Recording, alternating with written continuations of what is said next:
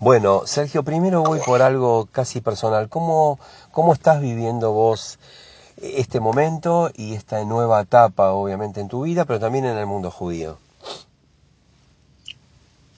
Te, soy franco, para mí es un desafío muy, eh, muy especial, como quien desde hace treinta y pico de años eh, cree en los movimientos juveniles, cree en la educación no formal, y creo que en esta etapa tan desafiante que estamos con la juventud, sí, que judía en el mundo, creo que abre el desafío, por otro lado abre una oportunidad.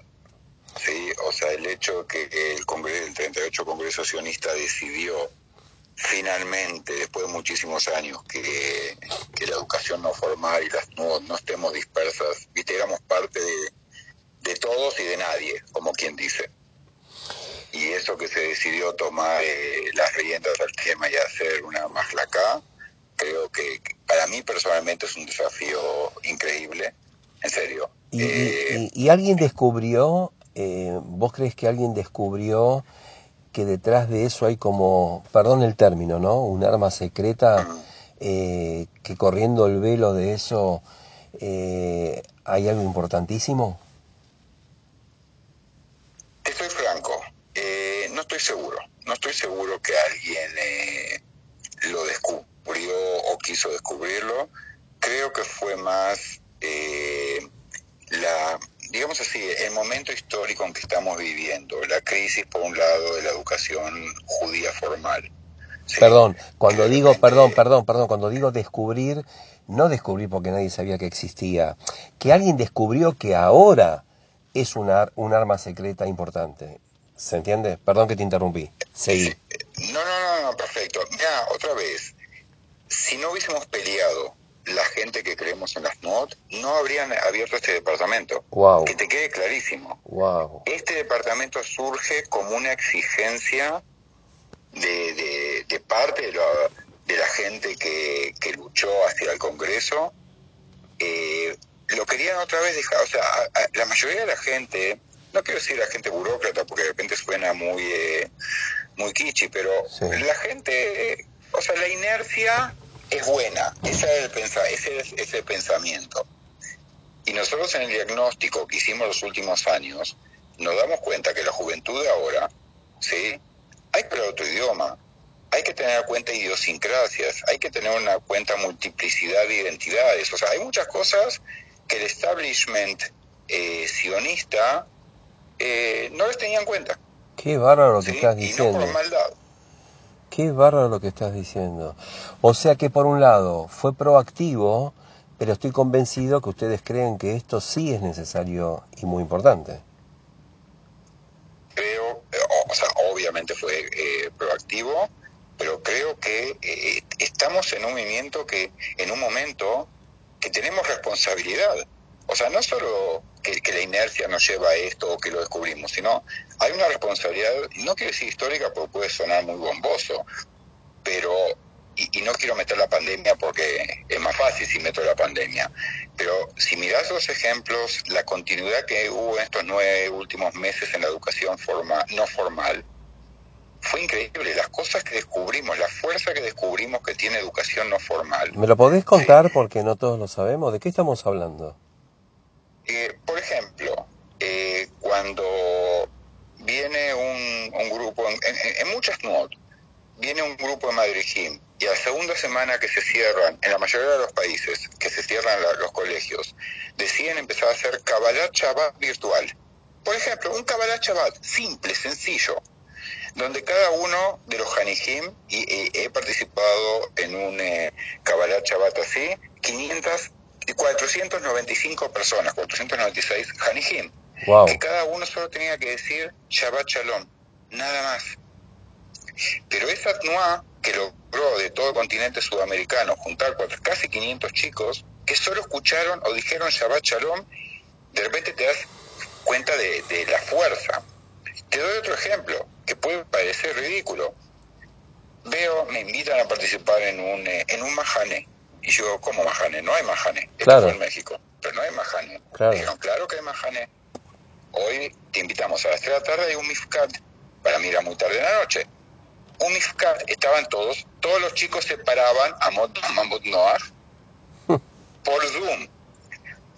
Escucha, la más eh, cómica, al segundo día tenían que hacer carpas, como hago carpas, cada uno en su cuarto, en su casa, con sábanas, armaba una carpa y la decoraban. O sea, la, la creatividad, ni te digo, que en esa época era Yom Zikaron, Yom Shoah, Yom ¿no? Sí.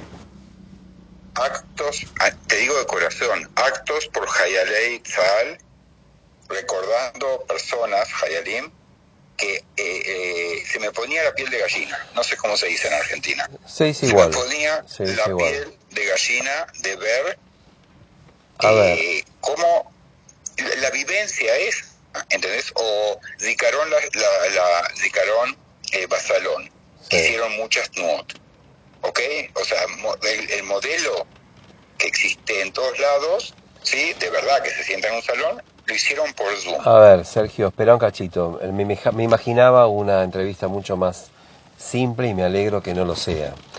Perdón, perdón, perdón. No, es genial esto, es genial. A ver, me está llevando 35, déjame terminar, ¿eh? A ver si puedo tirar la idea. Me está llevando 35 años atrás y resulta que lo que se puede llamar la esencia, lo voy a llamar, está viva. También con lo que vos me estás contando, la esencia del pueblo judío y del Estado de Israel está viva, está intacta, que no todos sabemos, lo estás contando vos.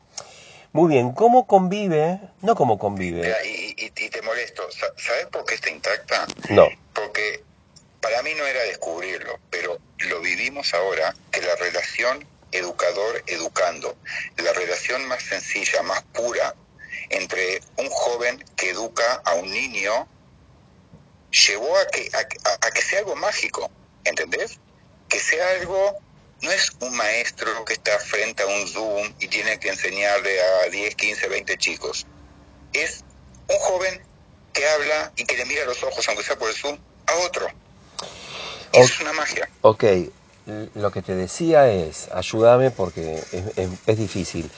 Eh, Hoy nosotros, yo por lo menos que digo, los jóvenes que nacen o nacieron en los últimos tiempos nacen con un Estado de Israel fortificado, digamos, eh, nacen en otro mundo, que no tienen que hacer todo el esfuerzo que hicimos nosotros y lo que hemos vivido nosotros y nuestros padres. Entonces yo digo, estos pibes cuando nacen ahora no tienen idea de todo eso porque todo le cae como maná del cielo.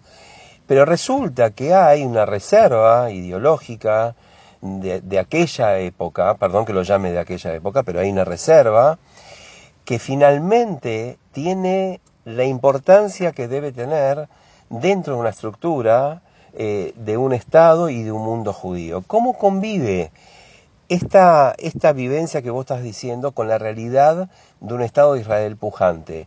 Estoy diciendo cómo convive, no que no puede convivir, que debe, pero cómo convive eso.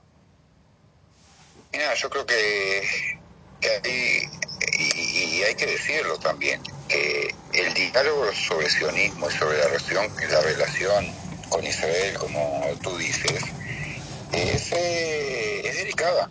Es delicada, eh, eh, digamos en los últimos 20 años, chicos que nacieron a fin de los 90, a principios del 2000, ven toda la relación con Israel de una manera diferente a, que, a la que mi generación o mis abuelos, ¿sí? La veían. O sea, eh, por un lado, el miedo a criticar porque puedes, o sea, puede sonar mal, sí, criticar a Israel. Por otro lado, y si voy al extremo de la juventud americana, sí, que más del 70% tienen problemas con identificarse con Israel. En Latinoamérica es mucho menos, o sea, la identificación con Israel de repente es, es eh, más natural. Sí. Pero seamos francos, el idioma que habla el joven de hoy en día es un idioma, por un lado hay muchos que dicen menos rico, para mí es mucho más rico, porque no tienen miedo en criticar, no tienen miedo en preguntar, tienen una cantidad de información impresionante que muchas veces para mal, porque no saben eh, discernir entre lo correcto, ¿sí? Eh, fake news o, o eso. Pero tenemos que entender que esta generación el diálogo de, sobre sionismo, sobre Israel, debe ser diferente. Tenemos que adecuarnos, ¿sí? Tú tienes razón, el, mensaje de hace 35 años, la base, la esencia del mensaje es la misma. El diálogo es diferente, el idioma es diferente. Y si nosotros no vamos, a, y eso es un desafío que yo tengo en mi departamento, si no vamos a entender que tenemos que acercarnos a, para, para fortalecer la identidad sionista y el compromiso con Israel, con, est, con esta generación, de una manera que les llegue, que les hable el idioma, los vamos a perder. Entonces vamos a empezar a hablar del futuro. Eh, ¿qué, cuál es el, mayor desafío? ¿Qué es lo que imaginás? ¿Por dónde van a empezar? ¿De qué se trata el trabajo que van a empezar a hacer ustedes ahora? Eh, primero que nada, y es algo de repente metodológico lo que te voy a decir, pero creo que es parte del, posible éxito. Tenemos que aunar fuerzas Aquí, a diferencia de todos los departamentos y todos los que estamos acostumbrados, no es un departamento que Ariel, Sergio o quien sea, si va a traer algo a otro. Acá es, este ser un departamento que tiene que hacer un eh, eh, eh, acercar ya sea las demás Mosdot Leumim, ya sea la Sohnut, el Keren Kayem, el Keren Aizot, a todos, como las comunidades como a los departamentos de juventud, como a los consejos juveniles. O sea, acá la, la acción de este departamento, en mi creencia eh, ideológica, en mi concepción educativa inclusive, se basa en que es un desafío de todos. Si va a ser solo un desafío de Sergio y el departamento de Noah Halut y en Sheikh, vamos a hacer otro de lo que ya existe, más de lo que ya existe. ¿Entendés? Pero si queremos que sea algo más significativo y que podamos hacer un cambio radical, llegar, como dije hace un minuto, a dialogar con los jóvenes para que disfruten de la identidad sionista y que no sea una carga porque los abuelitos le dijeron, para que se sientan identificados con Israel de verdad, para que haya el puente, yo siempre digo, para mí la diáspora e Israel son dos cabezas de puente que en el medio hay un puente flexible. Si nosotros no entendemos que ese puente flexible es el diálogo, va a ser mucho más difícil. A ver, por eh, eso creo, sí, por eso creo. por eso creo y confío, y ya estoy encaminando mucho para eso, que tanto las instituciones nacionales aquí como las comunidades, la primera carta que hice, le mandé a todas las comunidades que pude, a todas las federaciones, a, todo, a todas las instituciones que pude, para que juntos podamos tomar el desafío. Yo lo puedo organizar como departamento, ¿entendés?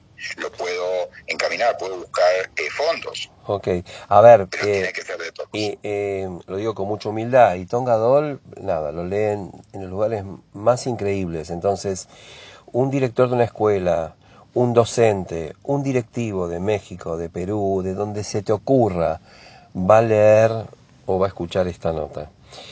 Eh, ¿Cómo se colabora con esto? ¿Cómo se ayuda en esto? Que ellos no tienen la herramienta, no saben, digamos, vos estás dentro de un proyecto que lo tenés mucho más claro.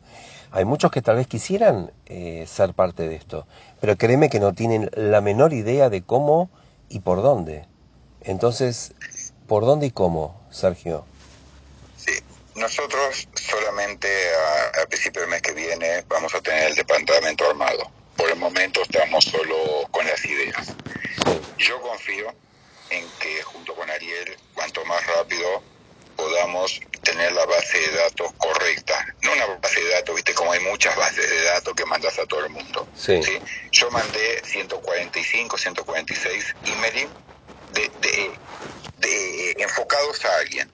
Mi idea es, cuanto antes, poder llegar con el plan de trabajo estratégico, eh, eh, Rav Nati, no sé cómo se dice, eh, para los cinco años, sí.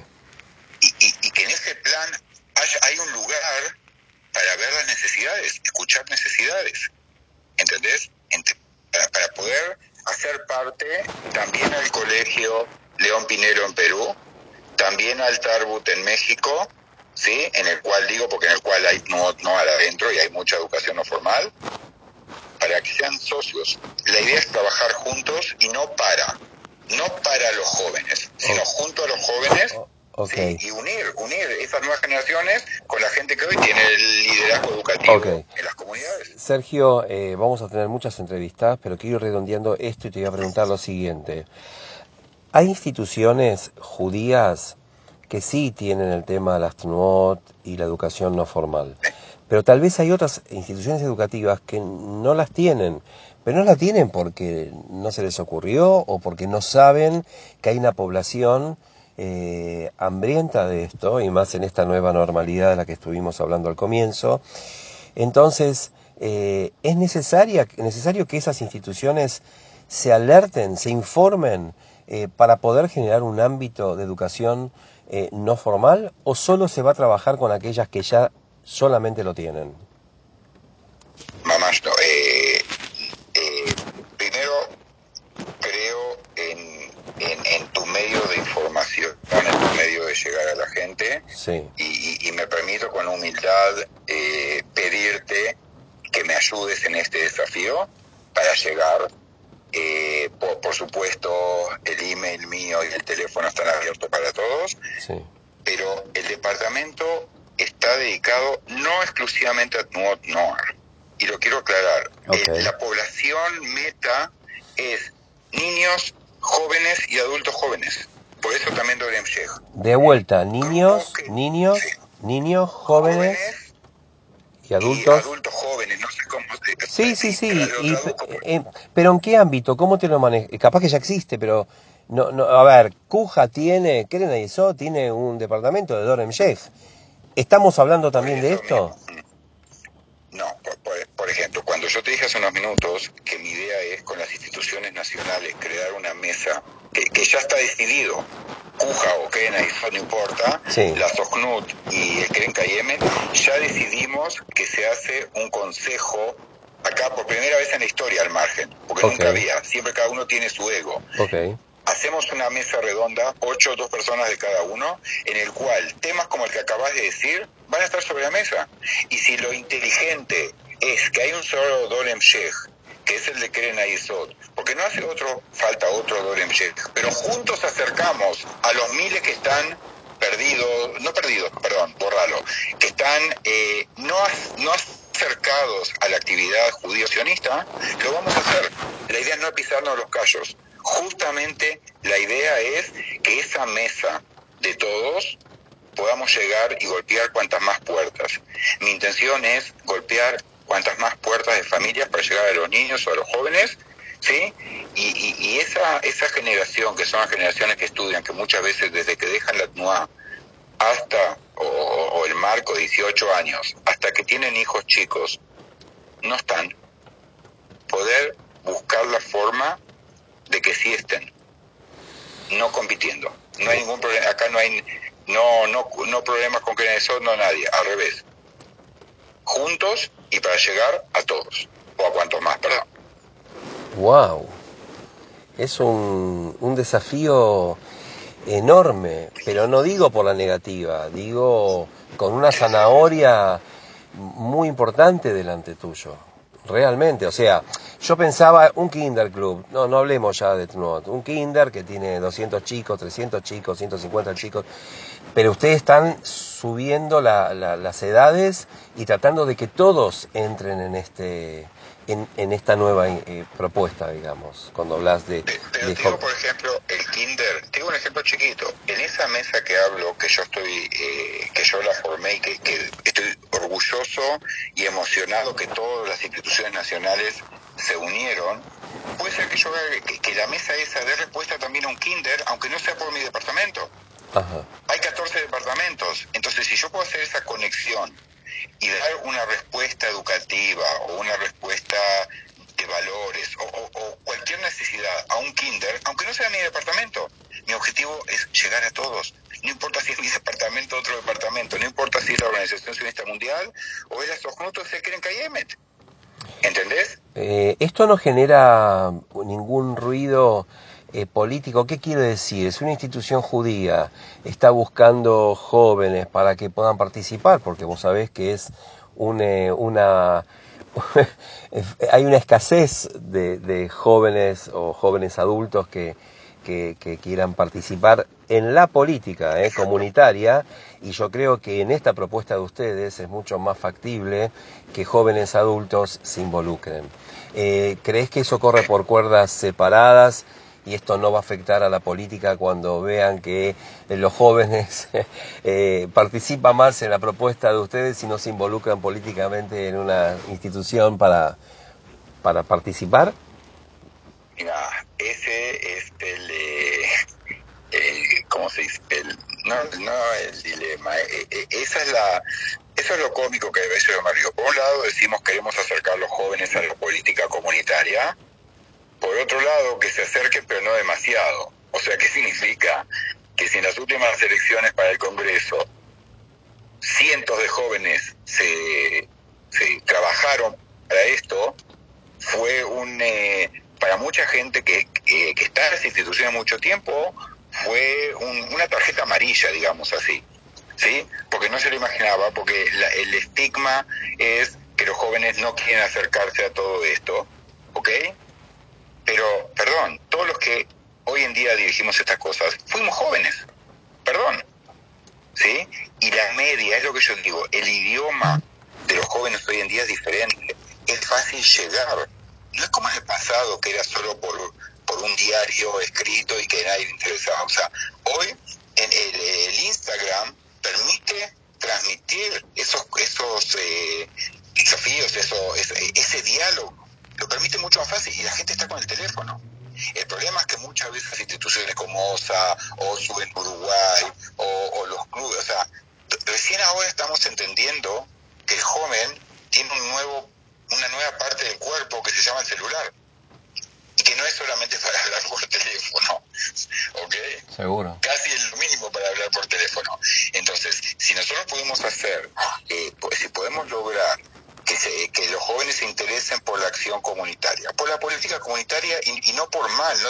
la política como bien, como intención de de mejorar, como intención de luchar contra la asimilación, de, como intención de luchar, ¿sabes lo que? Intención de que jóvenes en las universidades puedan estar en contacto, dialogando, criticando, también criticando, también preguntando, también no estando de acuerdo con lo que el establishment piensa que tiene que ser. Es parte, es parte de la vida del, del joven de hoy en día. Genial. De la búsqueda eh, de, de, ser, de ser, escúchame, yo todo el tiempo hablo de múltiples identidades. Siempre cuando yo era chico me hablaban de identidad judía. La identidad de un joven lleva a, la consolidación de su concepción de vida, digamos, cuando sea adulto, hoy en día tiene múltiples identidades. La sionista es una, la judía es otra, pero el joven también tiene una identidad como parte de grupos de acción sobre un tema que le interesa en China, en Estados Unidos o en Islandia. ¿No es así? Totalmente. Totalmente. Eh, mi última pregunta, que debió ser la primera o la segunda, ¿cómo es tu relación con Jacob Fagoel? Tenemos una relación muy especial porque eh, juntos creamos el Consejo eh, Mundial de No, no Accionistas allá por el principio del siglo 2003-2004 eh, él, yo, otro, otra gente, de repente conoces, Silvio Hoskovich, Greenwald. Hay, hay gente que somos más o menos de la misma edad y creamos por primera vez esa institución. Eh, yo termino ahora, al tomar este puesto, yo los últimos cinco años fui el chairman de este consejo. ¿sí? Un consejo que ha tenido un revuelo muy grande acá porque logramos muchísimas cosas para las NOT, ¿sí? todos juntos y comencé con Howell. Comencé con Howell. O sea que Yakov, Yakov eh, ve, con buenos ojos, porque no hablamos de esto, ve con buenos ojos, estimula, obviamente que eres el presidente, digamos, ¿no? No solo que ve con buenos ojos, eh, en el diálogo político que hubo hacia el Congreso, eh, la primera reunión que tuvimos nosotros, la gente de Nueva Mercado, fue con eh, Yakov eh, y desde el primer momento dijimos que hay necesidad de crear este departamento justamente por los desafíos que venimos hablando en los últimos minutos. Y él está totalmente, a 100%. Obviamente él es presidente de una institución que tiene muchos desafíos. Yo tengo la oportunidad, y, gracias a Dios, la, eh, el enfoque solamente en, lo que me apasiona. En igual tiene que haber mucho más grande, pero relaciones excelentes, en mi es 100%, o sea, apoyo 100% incondicional. Así, así, así lo veo. Ok.